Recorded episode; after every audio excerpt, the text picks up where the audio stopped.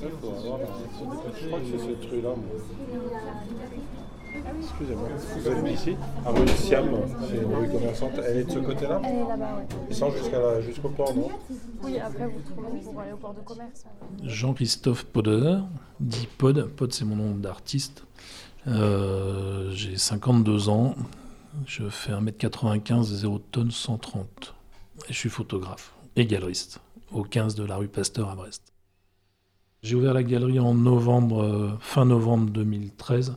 Euh, Il y a trois pièces. Il y a une pièce, euh, la pièce d'accueil où il n'y a que du Brest.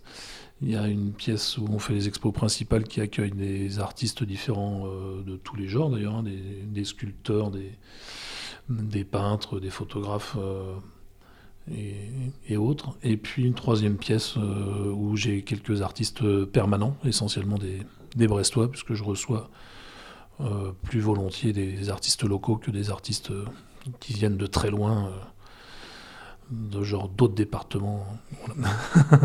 Non, on est très dans le 29, mais c'est bien, il y a largement de quoi faire à Brest. Parce que je considère qu'il n'y a pas suffisamment de lieux d'exposition pour les artistes, euh, sur, ne serait-ce que sur la ville de Brest. Alors c'est général à toutes les villes, hein, mais là, comme on est à Brest, euh, ben, j'essaye de donner de la visibilité à des, gens qui n'en ont pas assez et qui mériteraient d'en avoir plus, tout simplement.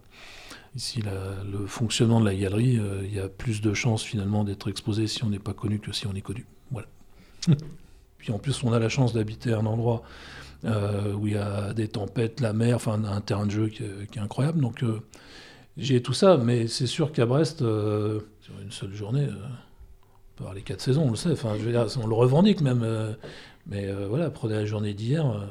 un coup, on a un grand ciel bleu, le coup d'après, le ciel est hyper chargé. Donc, on a des contrastes de lumière absolument incroyables avec des zones éclairées et des zones avec un ciel chargé. On se dit quand est-ce que ça va tomber Et puis après, il y a la grêle qui arrive. Et après, enfin, ça, c'est euh, c'est génial.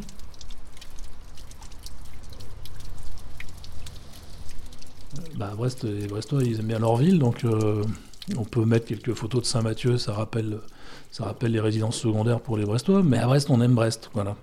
Donc j'ai fait quelques tentatives. À l'ouverture de la galerie, j'ai fait une expo sur New York, on m'a dit euh, on est à Brest. Après, j'ai mis, euh, j'ai fait une série sur Berlin euh, qui était plutôt aboutie. On m'a dit euh, ouais, mais ici on est à Brest.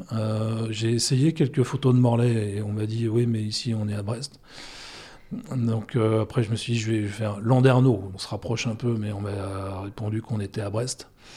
Et encore, j'ai découvert qu'en étant à Brest, il y a parce que la galerie est rive gauche, mais j'habite au Prat-les-Dents, rive droite.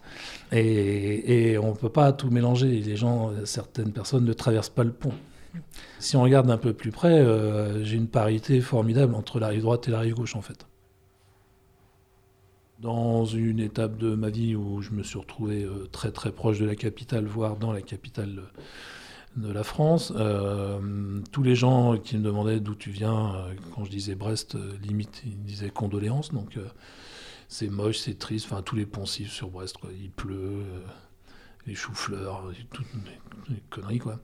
Et, voilà, et bizarrement, euh, plutôt que de répondre, bah, à chaque fois que je venais à Brest, je prenais un maximum de photos, ce qui me donnait une banque image pour pouvoir jouer avec de retour à la capitale. Et j'ai fait, par réaction peut-être impulsive, j'ai fait des photos de Brest en rouge, avec beaucoup de rouge. Donc le rouge, tout est lié. hein. Euh, pour exciter les taureaux, pour le sang, enfin bon, bref, tous les, côtés rebelles, etc. Mais il y avait un peu de tout ça, effectivement, de caché derrière, euh, derrière les photos. Et puis j'ai présenté ça à quelques personnes qui ont trouvé ça plutôt sympa, ça a été exposé, puis ça a marché tout de suite. Donc sur Brest, euh, aujourd'hui, ça fait partie des travaux qui sont connus comme étant les miens. Il y a même quelques photographes qui ont mis des photos en rouge et puis on leur dit Ah, t'as fait du pod. Bon, voilà, à, l'échelle locale, hein, j'entends. hein, euh, bien évidemment, on reste toujours euh, très brestois. Je suis connu dans ma rue, en fait.